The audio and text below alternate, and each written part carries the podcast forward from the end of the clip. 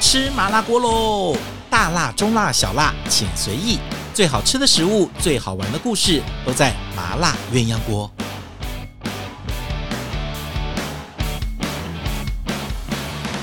Hello，欢迎大家收听我们今天的麻辣鸳鸯锅。今天我们是两个人喽，我们要来聊什么话题？聊现在台北最夯的话题，就是私厨啊。其实好像已经红一阵子了，所以我们的这个题目好像有晚点讲了，应该早一点来说的。而且一代一代的私厨好像状况也都不大一样。然后最近台北市的几个最夯最红的私厨，我们要请到团长来跟我们聊这个话题。Hello，团长你好，大家好，是爱吃的团长来了。这个我记得以前的私厨比较多哦，你知道以前我们在上海、在台北，有时候会遇到一些那种西饭店或西餐厅的那种大厨出来，他们自己到人家家里面去，因为在家里面做牛排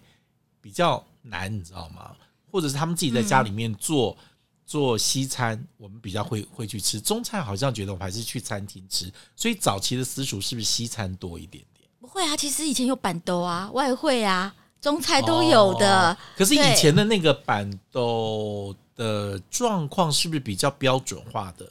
比较不是有那种自己的那种私房菜？没有没有，其实外汇最早像像呃喜来登嗯的那个、他们的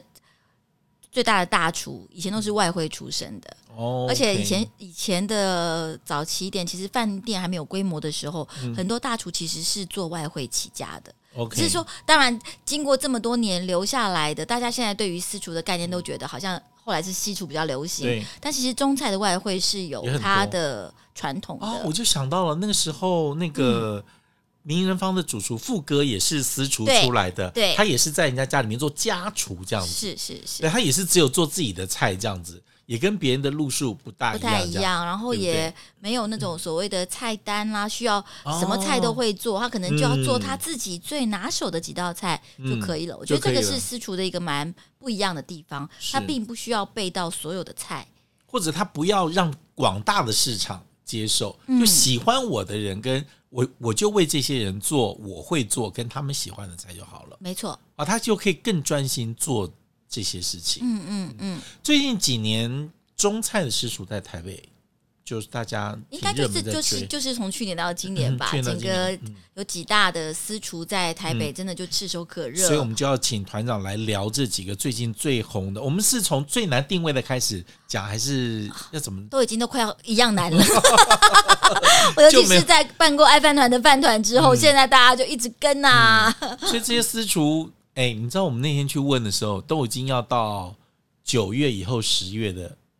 就从今四月哦，你看到九月，整整有五个月都订满了哦，四五个月，嗯就是也不容易。可能就是我觉得这些店家也聪明，就是他没有让他订的全满，嗯，他可以留留一些空间，比如说特别有 VIP 的时候啦是，或是他们自己想休息的休息时的候时啊，候，所以应该是订到五六成满吧。他们现在的情嗯况、可能七八成这样，一定还是有一些余裕就啦不。接了。对，因为你记得吗？我们那时候去问某一个餐厅的时候，还是跟我们说全满。后来听到是爱饭团之后，我们就有位置 啦。 就是要这个，对，就而是且哦，所以我们去的时候就是可能什么礼拜一呀、嗯人家本来休息的时候啊 OK，或是什么，就特别还是来问我们还是有做的空这样间子的，还是有空间的。嗯 OK，所以这个定位难之外，你知道他们现在电话有的时候也不大接，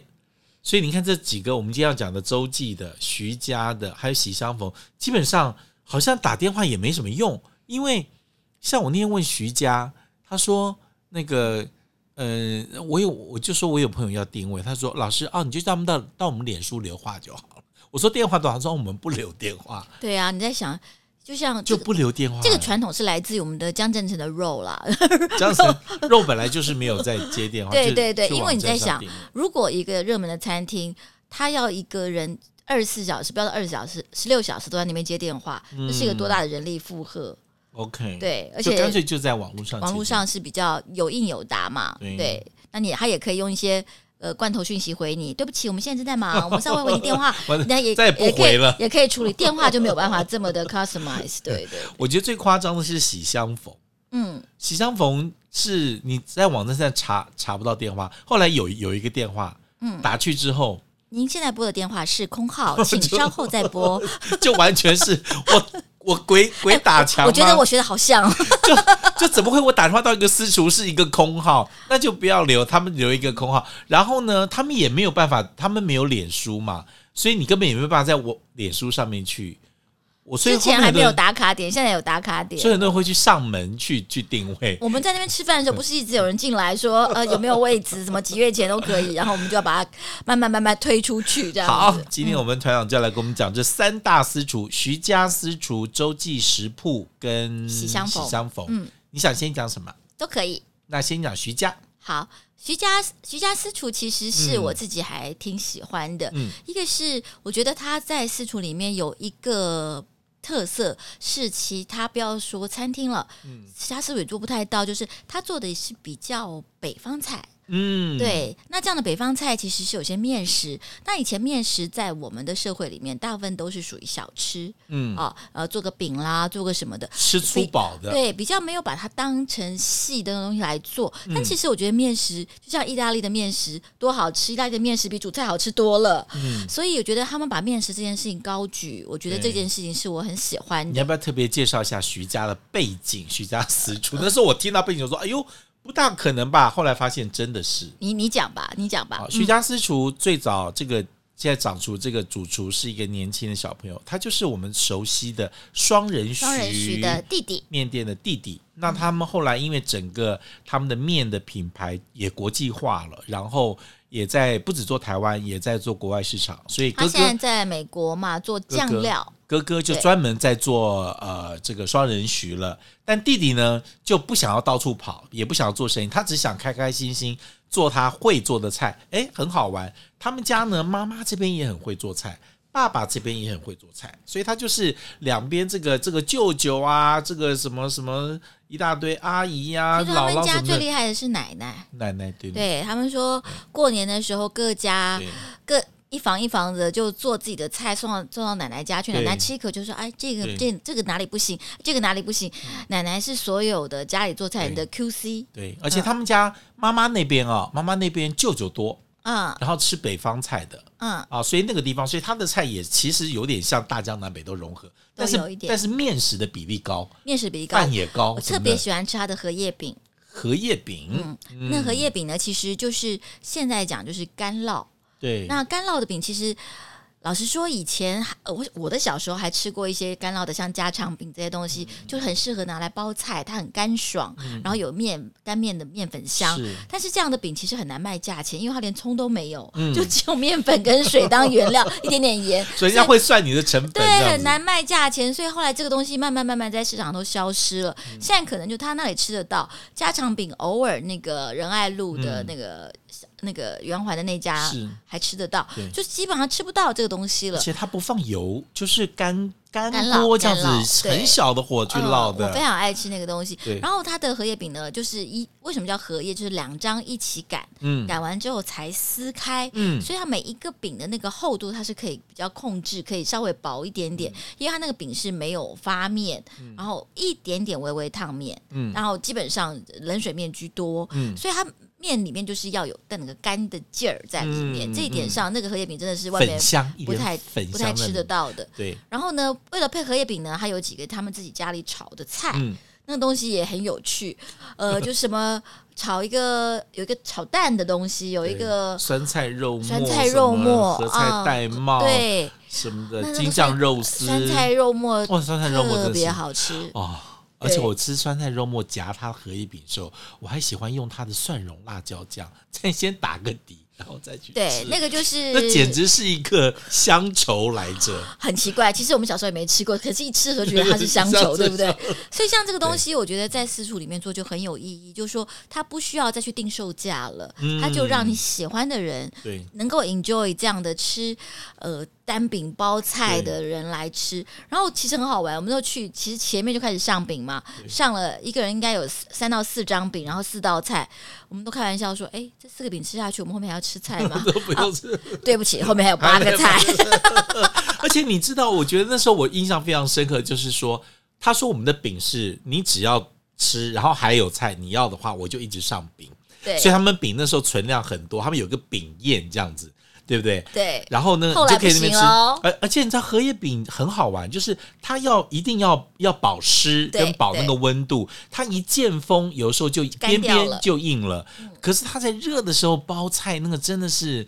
呃，任何咸香的菜跟它都好搭好合。对，我也要说哈，其实呃，以前的北京烤鸭，嗯，说实在话是用荷叶饼包的。哦，现在好多对，都喜欢现在都是软用软湿都湿是的润了。饼啊，什么葱油饼什么都来了。其实是用荷叶饼包的，因为那个荷叶饼的那种干爽啊，涂上甜面酱，再配上那个鸭油的香气对，，那是很不一样的东哎呦西。现在其实因为台湾人很怕吃，好像饼太厚就占了自己的胃一样啊对，所以现在台湾用荷叶饼来包鸭的对越来越少。应该现在可能台北只有宋厨嗯还在坚持用荷叶饼。 OK，、嗯你知道我我我我第一次去去徐家的时候，刚好五舅从美国回来，那时候在那嗯，边就是他们的荷叶饼传黑人饼啊传。人就在那边做，嗯嗯你知道他就很安静，一个人在那个地方，从下午就开始一直擀，就是你讲他把两个面剂子叠在一起擀薄了之后，然后就在旁边用手哦，丝，用手在那个锅上子翻那个饼，嗯嗯，那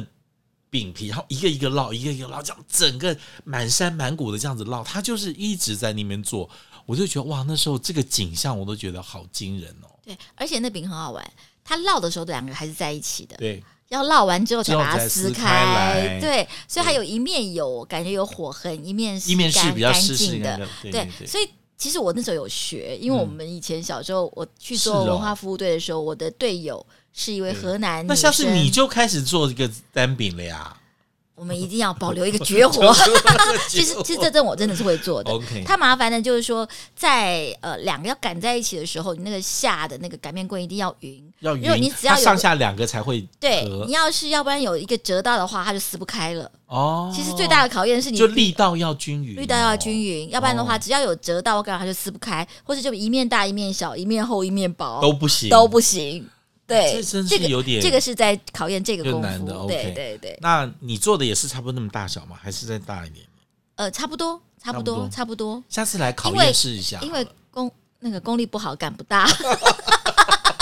我就知道说我手也不 大，我就是揉不大那个面剂擀的越大风险越高，那个越面撕剂不就是开。 就这样。后来告诉别人哦，其实我们是双层皮，然后都连在一起的， 就这样说，也不用撕了，就这样吃这样。然后我记得团长最爱吃他们家的是香酥鸭，香酥鸭，哎，说一下他的香酥鸭，哦，它的香酥鸭，呃，其实这个香酥鸭是小时候我们家会做的，但是它很也、一个是很久没有这样吃啊、嗯一个就是它真的做的很入味。第一个就是鸭子当然选的好，对嗯第二它就是它要用花椒盐、要腌上，它腌的很入味它要哦，腌上一整天，二十四小时以上。嗯那个腌腌的那个，当然那个花椒盐要先炒对，炒透了啊、呃腌入味。腌入味之后呢，其实那个肉质跟那个皮本身就已经带了那个嗯花椒的香气。气，然后呢，它要蒸。嗯，这个蒸呢，蒸其实是一个功夫，就要是花很多时你要间把那个当然鸭头鸭的骨头也要稍微处理好，要蒸蒸到其实是透的，那个筷子穿过去已经是透的之后，嗯那个蒸的那个鸭子再拿来油炸酥。 ，OK，其实蒸是为肉。炸是为皮，皮然后但是问题是因为它肉腌过了，嗯所以它在炸之后，它那肉也不会柴，是因为已经吸收了蒸蒸的软软的，对对这样子。哇，那吃起来就是每一个骨头都而有且那你个知道咸香而味，且它那个嗯腌完的那个花椒，经过炸之后，香气其实又上来了又上来了对。不对？我觉得那个单吃跟夹饼都好精彩哦。哦，我单吃，我它拆的乱七八糟的时候，啃那个骨头，其实你知道那个鸭上来很大一只，嗯我还记得我们那一桌是吃到。真的连骨头都 不剩，端回去，那老板就说发生了什么事？ 这个鸭子怎么了？就是没有留的，我就们一点哦骨头都连鸭没有。头、鸭脖子是什么全部都吃被啃光。对对，哦它其实有两道，说实在，它的鸭有两个做法。因为我第一次去的时候，我同时吃了两个，一个是酱鸭，然后一个是啊香酥鸭。但说实在，我也是喜欢香酥鸭。其实酱鸭跟香酥鸭完全来自两个不同的地方。对呀、啊呃，可酱我鸭觉得是比较上海的对、对对苏对州对的，对带对甜味的。香酥鸭就其他们实也是都会做都会做，所以嗯而且那记得我还记得那时候我们两桌、哦，你知道吗？就一桌酱鸭，一桌香酥鸭，然哟后我们就双拼，就你 OK，吃半只 OK，OK 就是变得说你也吃半只香酥鸭，半只酱，嗯我也是这样，嗯所以就是很。运气还不错，那次我们就一次就吃到两种味道，但说实在，它的香酥鸭真的是好吃，哦但真真的的难得。我要说，我大概有十年没有在台湾吃过这么好的香酥鸭了。 OK，所以那天吃的是挺感动的，感动到我去跟徐老爹跟他们大厨嗯说，啊太好吃 了。然后我就一边看他在厨房做菜，其实哦很好玩。虽然徐家弟弟哈、年纪比较嗯轻，但是做菜其实是有一些老灵魂出的楼的，像他做那个呃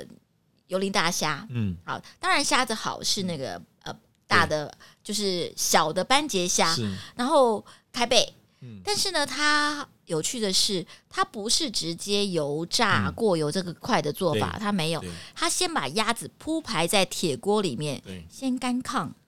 ，OK，这个过程会让那个虾虾的壳的气香气哦进到肉里面。了说解实在话，一般馆子不会这样做，因为过油多快，过油大概只要三十做一下秒，就好了这样炕可能要炕个五六分钟， ，OK，炕到虾肉虾壳都变红了，这些之后，它才开始下油。有，下葱姜蒜，哦下它的这油基淋本酱汁，有一点像烤了哦，，对，可是你知道那做出来的虾子完全不一样，香气会不同，香气完全不一样 OK，嗯但是很费工。所以等虾子的时候，我想说发生什么事，下一道虾子出来对怎么搞那么久？你知道对我们吃习惯馆子 的油淋大虾是快菜他啊，怎么等那么久？。对，后来发现他在那他边是一道一道做，他连两桌菜都是先做这一桌，再做下一桌，所以每道菜都会轮流上，你是知道是吗，嗯是，所以发现他在那个锅子里面排、那个铁锅里面排虾子的时候，我想说这小孩儿 认真有，事吗？认真因为他那天可能是喝酒喝多了，他很喜欢一边做菜一边喝哦，酒。有我们也是，我们也是一边跟他一边做菜一对边喝酒，然后呢，其实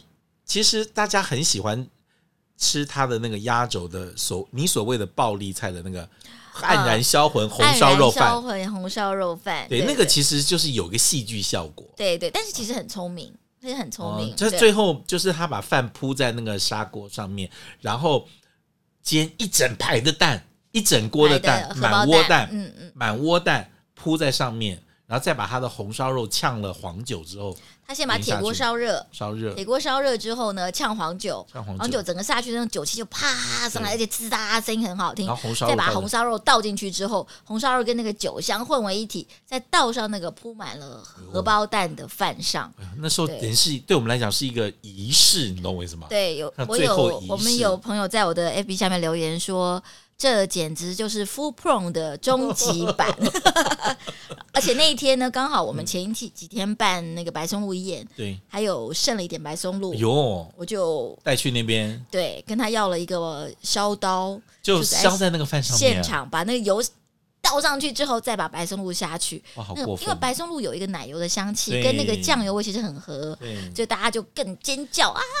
而且你知道，它荷包蛋其实是煎的，只有半面熟的，是半熟的，所以呢，那个蛋黄汁，然后那个酒香肉汁拌着饭吃，我觉得然后是一个堕落版。还有一个对话也完全很好堕落玩，就吃完就大家聊得很开心很嗨，然后弟弟就玩说：“那个欣丽姐，你觉得我们这还有什么进步的空间？你觉得怎么样？这道菜？”我就说：“嗯，有一个事情，我觉得还可以更好。”什么就是他觉得：“哎呦，还有什么可以更好？”我就说。你们的荷包蛋是一锅煎的，所以一共只有外面那一圈有那个焦焦的边。如果你一个一个煎的话，每一个蛋都有一圈焦焦边，焦它就更好会吃更好吃。他就哦哦哦，折腾人来了。对，真的要搞很 久。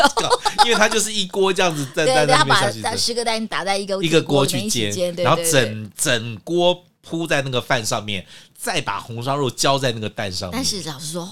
荷包蛋最好吃就是那一圈边边被油浇的边，哦那十个蛋只有一个边，跟一个蛋有一个边是不一不一样的。的， 所以有十个边跟一边是不同的， 而且呢，它还是像是半熟，只是它的焦黄的边特别对多。对对 OK，这个这个真的是，所以其实徐家，我觉得虽然说他哎，大家看到的嗯都是那个红烧肉饭呐、什么，但是其实我自己最喜欢的是他的香酥鸭跟他的饼，像蒜但是这个东西可能大家在 Instagram 或是网络上反而不太容易看得到嗯 OK 因为大家最后都是拍拍那个个红烧肉烧肉。嗯，好，我们讲完了徐家，在他隔壁，隔壁隔壁的就同一隔个壁巷子，一个三十四号，一个三十六号。对二，十周38记食铺，嗯，周记食铺，一个来自杭州的姑娘，在台湾已经工作很多年，之前在饭店工作，然后呢，她做的菜有一点杭帮菜的味道，但是其实严格来讲哦，她用了一些杭州菜的元素。但是它还是有一些麻辣台湾的元素在里面，也是挺好玩的。对它的菜我其实很难定义，我不太称之为杭帮菜，因为它稍杭微帮菜它稍微要再清淡清优淡一雅一些它些，更重。你看它的它的黄豆猪脚，它的麻辣牛舌，麻辣啊牛舌，它这几个菜其实都做的都做的其实很有啊，一有开滋始有味的。嗯我们在写它是杭帮菜的时候，然后贴了贴了照片出来，好多人就说：“哎呦，杭帮菜怎么这么多红辣椒啊？” 对，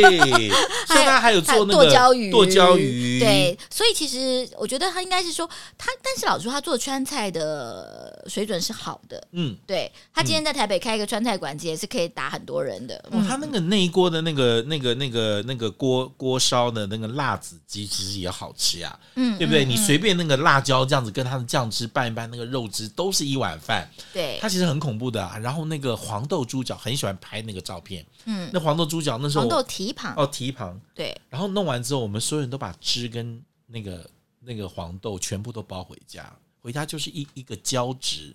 然后再来一块拌冻一块一冻，块果冻，再回去拌饭跟拌面吃。我其今实天再加加水又是一整锅了又。是一整。 所以那时候他在做这道菜的时候，我想说，哎、他很特别哦，就是说他，比如说他前面的那个季呃叫做什么杭州的那个叫什么春卷，呃，荠菜春卷，它是炸长条，那是我第一次看过的形状哦，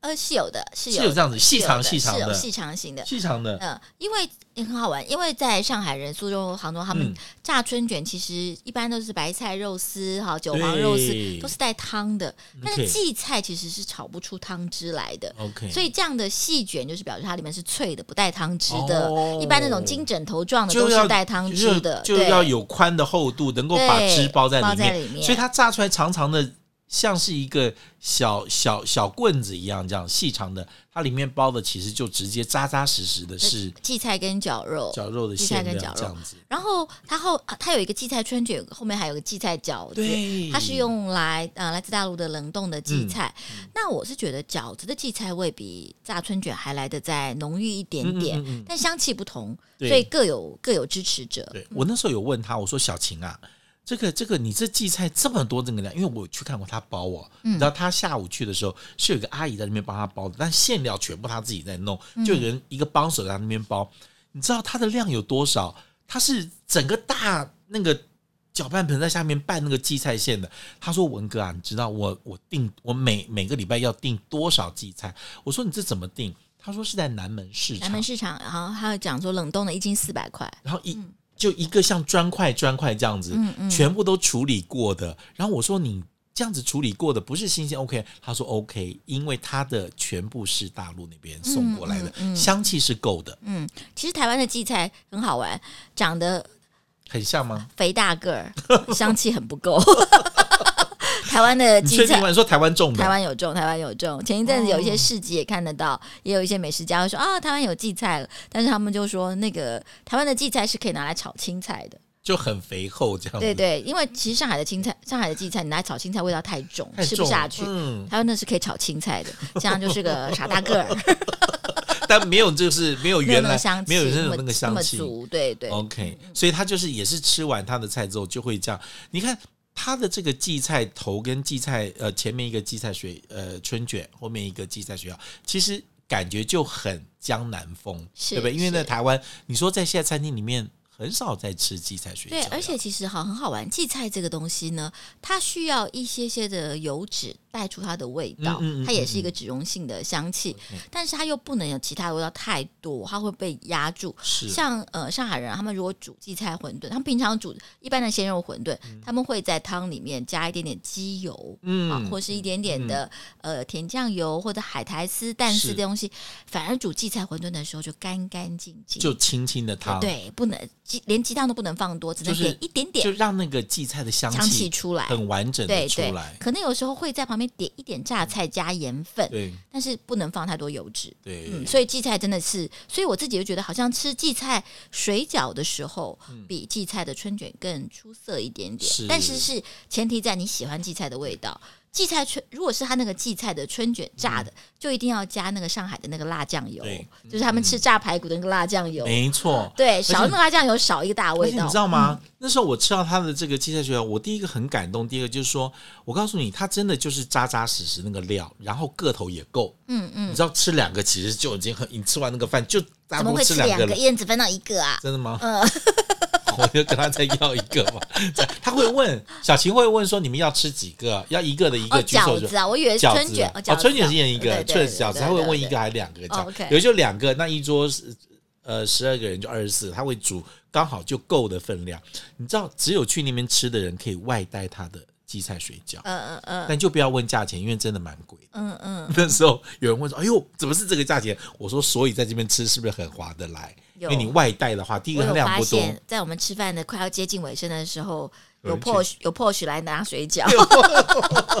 我有发没现。有发现来拿 水饺。打哦了有电话进来之后就有有，哦，那默默没办法拎了一袋，出去没办法，了他的他的，你说那个荠菜的成本对，一定的怎么一定跟的别的那个比嘛？对对对对，对他还做麻辣牛舌，人家觉得这不是杭帮菜，可是他的牛舌切完片之后还真好吃，对就卤到入味，跟他的麻辣酱跟一堆葱，对，这个也这根本不是是杭州菜啊。不是杭州菜，这个还好有麻辣味，要不然你会觉得是日本 的。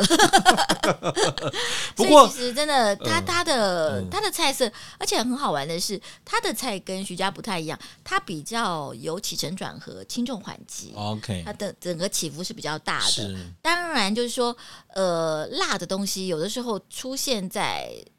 整个口味比徐家来的重一些些，对因为有辣的，有刚刚我们讲的像红烧的那嗯个重的酱味，对所以它的整个口味是比较重的对，这也是可能呃有一些比人就比较喜欢对周记食谱的原因。它几个其实它前面的凉拌啊，还有那个叫什么？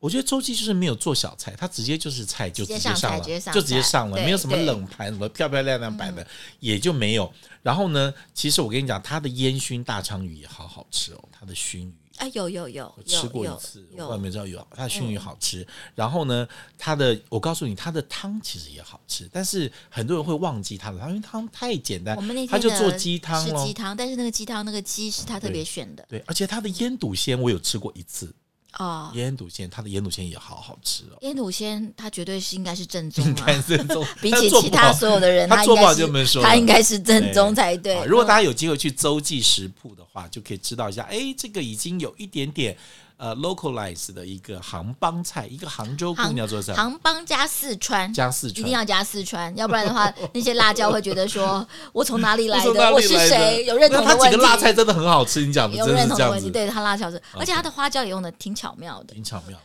不像一般的台湾的四川那种江湖菜的那么的呛辣，但是香气很够。你知道他在做那个辣子鸡的时候，里面还有那个杏鲍菇，然后那个辣椒、那个花椒加那个酱加那个鸡肉，哎呦，我都觉得那就是一碗饭配着吃了，很好吃，那道菜好像是我们那时候吃的那一桌唯一有剩的，因为不好 捏，不好夹，要汤其吃。他全部都吃的全部光吃光光的。光嗯嗯好啦，讲完了周记食谱，我们压轴的来讲喜相逢。嗯，噔噔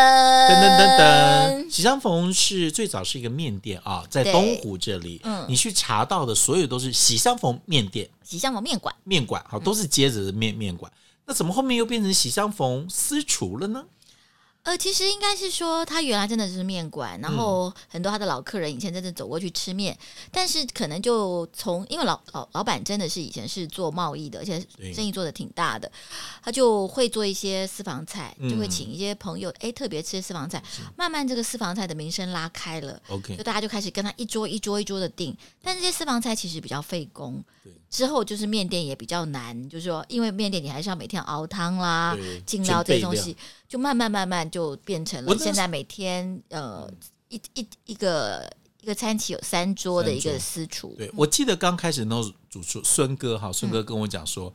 他说老师，你知道我一开始的时候在过渡期，我真的中午煮面，晚上做私厨。他说，可是你真的会很累，会然后有可能两会面人的感觉他会有分心这样子。啊，对，就不小心把烟熏大鲳鱼拿去面馆了吗？不是，他说，他说当时的来的客人还偶尔会想说，你中午的面的价钱怎么跟晚上私厨价钱差那么多？啊可是你知道，那真的是天差地别的两个世界嘛是是啊是！是当然，它是做汤啦、面的要求，它旁边的配料叫做它也也是是做做的非常好。但是你说面能够卖到多少，就是那个价钱。他后来干脆就面就不做，就专心做晚上的私嗯厨，一个晚上就三桌。大家一个礼拜现在会休息两天时间啊、嗯嗯那这三桌也不好定。那他的菜，他的菜色就很特别，他前面就有自己做出来的小菜。我印象很深刻，我小去菜吃就这种很精彩，小菜大概有六六道，小菜啊五就是五六道，你外对面没有吃过的小菜，就是他们家叫喜相逢的小菜，嗯对不对？嗯比如它的苦瓜，嗯，它的那个面面筋，它的苦瓜在泡透了之后，去掉苦涩味之后，放的是屏东原生的柠檬柠檬，等整个的香气非常的够，像很有名的皮蛋豆腐。对，它是用鸡蛋做的皮蛋，比较没有鸭蛋的那个腥味，嗯对而且把皮蛋跟酱油打成一个酱汁，嗯，铺在嫩豆腐上面。对，这个光看起来就觉得皮蛋已经是分子料理了，它是把分子料理再分子了一次， 这样讲比较贴切一些而些。且他说是用果汁机这样打，我就问老板娘说：“你这样打完那果汁机还能做别的用途吗？”他说：“没有，我们就只打我们的皮蛋酱，因为它味道很重了嘛，它什么香油、酱油都要加了嘛。”嗯，嗯嗯，对不对？嗯而且他用日式酱油，很好的对麻它用油，很好的麻油什么东西、嗯嗯哇，那些东西加起来，你光听他讲那个食材跟酱料，哎呦，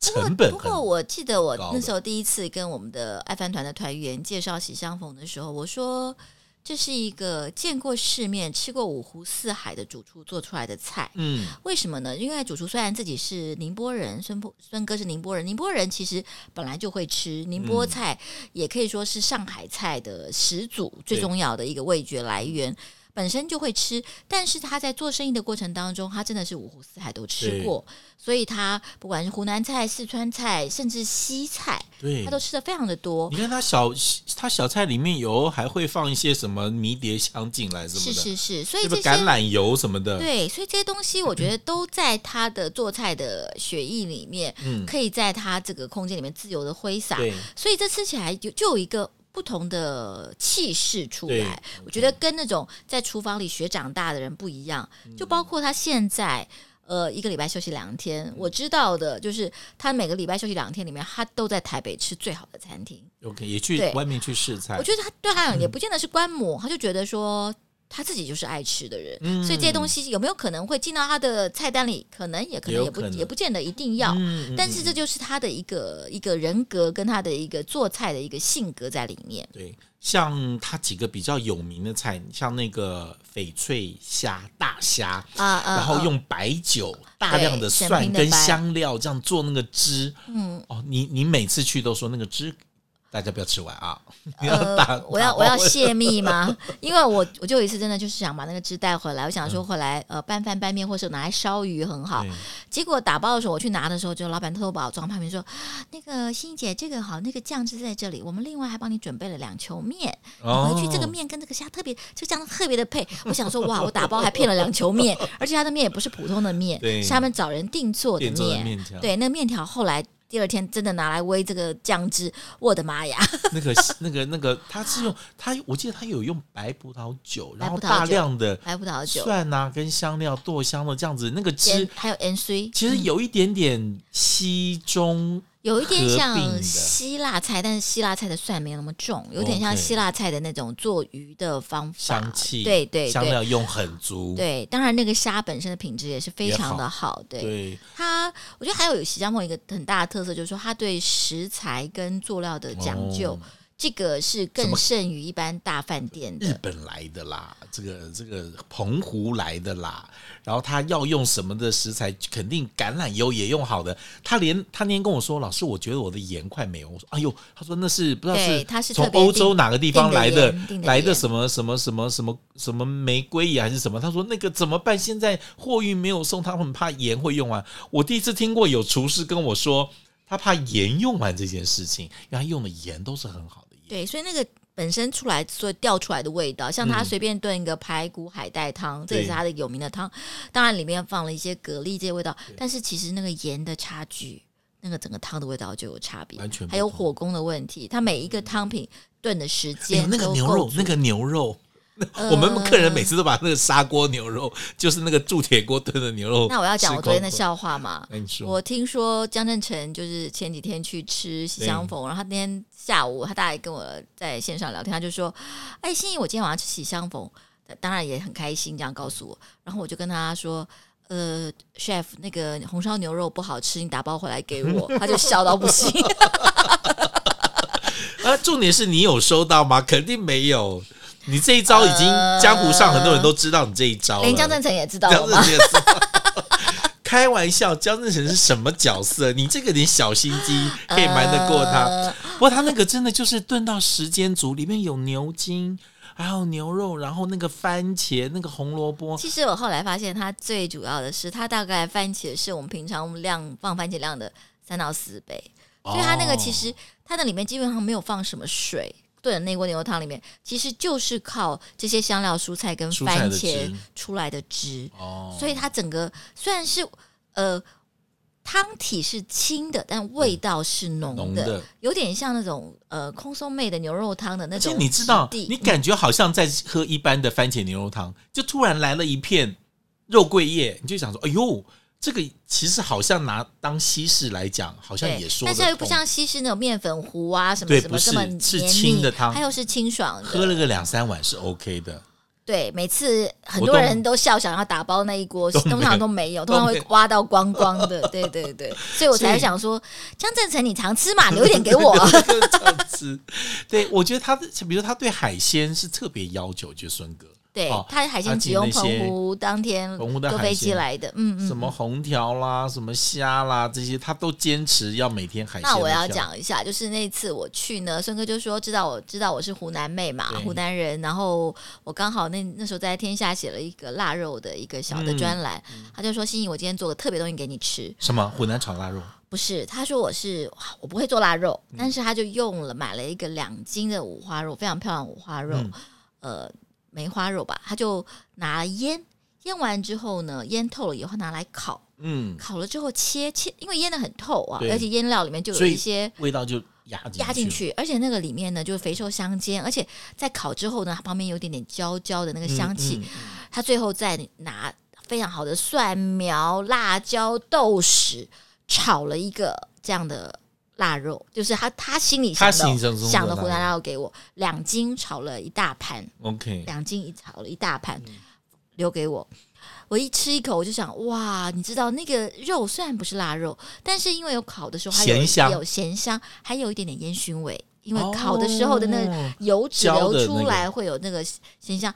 啊，真的是非常感动。那就很细致了，比那个很细致比那个很细致腊肉要再细致一些的感对，觉。所以就是哎、虽然没有那个腊肉皮的那种琥珀色带哦，但是整个来讲嗯那个香就会非常好。我后来就也就分给大家同桌的人都吃了，我就觉得说，其实他心里在想，就是他要做一个。有湖南味道的肉，但是他不要对走腊肉那一但是他的块，想象力是非常丰富的，哎 OK 所以他真的是一个做菜的人。嗯他不是一个妈妈教我做什么我做什么，对我在外面吃什么我仿照什么对。他心里他对每个菜，他好像有一个 picture 在对，他有一个蓝图在，对他是可以解构的。对，你看他他把那个你知道有些东西很创新，有些东西其实又很传统，他每次还是固定会把那个蒸鱼的最后的酱汁拿来滑个蛋吃，嗯，那个再来滑它的配饭滑蛋吃也不是一般的滑蛋啊对，它做的有点像那个日式的日式的种，那种对对对，嗯，就觉得哎、诶那个东西拿来拌饭吃，我告诉你，你不要看小看那一个那个滑蛋，丑不拉几、素素牙牙，就个淡黄色。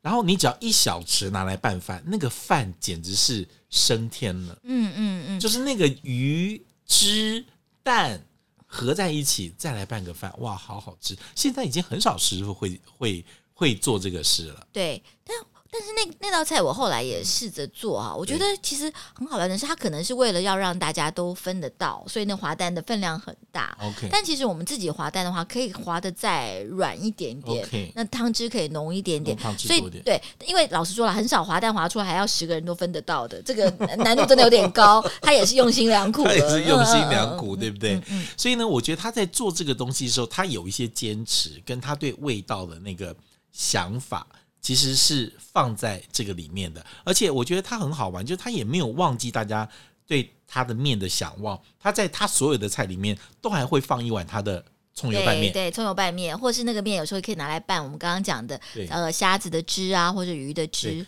对，呃，而最后我觉得那个孙哥的西江湖的甜点也需要嗯特别的讲一下。来说一下。大家觉得好像哎，这样的私厨就做个甜点，可能就应景一下对。嗯没有没有，他一点都没有随便做。像他做的那个呃枣泥锅饼，嗯枣泥锅饼，一般我觉得它这个锅饼已经打败很多地方的枣泥锅饼，为什么？嗯它的面粉，它用法国面粉做，哦，它用第三面粉做，这就有点讲究。嗯它的面粉，它的面粉里面有点鲜奶油的香气，嗯所以在软嫩的之间，不是像一般枣泥锅饼的那种油饼的感觉它跟油味。嗯它跟法国可丽饼稍微有一点点沾是沾上它边其了实，是是有点可丽饼的那种香软，啊然后 OK，配上枣泥，枣泥其实是一个枣泥也是自己做的，对，现在谁帮你做枣泥呀、嗯救救人啊！所以那个枣泥的那个新鲜的那个微微的枣对子酸香嗯也出现了。所以那个时候，我真的吃一口之后，我真的很想就是把周围的人全部打 ，晕就不你准们吃了回家，我要一个人吃。 真的，我完全可以一个人吃完那一整个哦，枣它的芋锅泥饼、也好吃，芋芋泥还有绿豆蒜、豆蒜，对这些东芋西泥加芋豆酸，它是怎么想出来的？你可以告诉我吗？这个是后来，这个是其实非常后来，它哦一开始只有芋泥，只有芋泥然后只有绿豆蒜。后来就有有的人说我又要吃又要吃这个，他才想说其实芋泥跟绿豆蒜也可以放在一起所啊。以它把这个其实大概应该就是这半年的事，嗯，不但是味道，而且是口感，对整个做出来的协调性，我觉得这个是神来一笔。而且这个他在这个不管是芋泥或是绿豆蒜里面放的那个糖。嗯，也是特别挑选过，那个对糖是有香气的对，像也可能也是炒糖煮过的糖水。下次我们来看看芋泥还可以跟谁做朋友？它居然已经可以跟绿豆蒜做朋友、哎，就是不要觉得 逼我，我是嗯可以想很多。芋泥也来一下，红豆也来一下，什么都来一下。就芋泥就只想好好做芋泥，干嘛找那么多来跟我做朋友？糟糕！烦死我忽然了嗯想到，我上次去吃饭的时候，我带给他我的那个乌鱼子萝卜糕，没有听到他的 comment，希嗯 望他有好好吃。对好，今天谢谢我们团长来跟我们讲了徐家，还有这个喜相逢，还有周记食铺，都是现在目前台北最夯的几家私厨。谢谢大家收听我们今天的节目，如果你喜欢的话，记得要在我们节目这边按订阅跟分享，然后记得给我们五颗星哦。今天谢谢团长，谢谢我们下次再见了，拜拜拜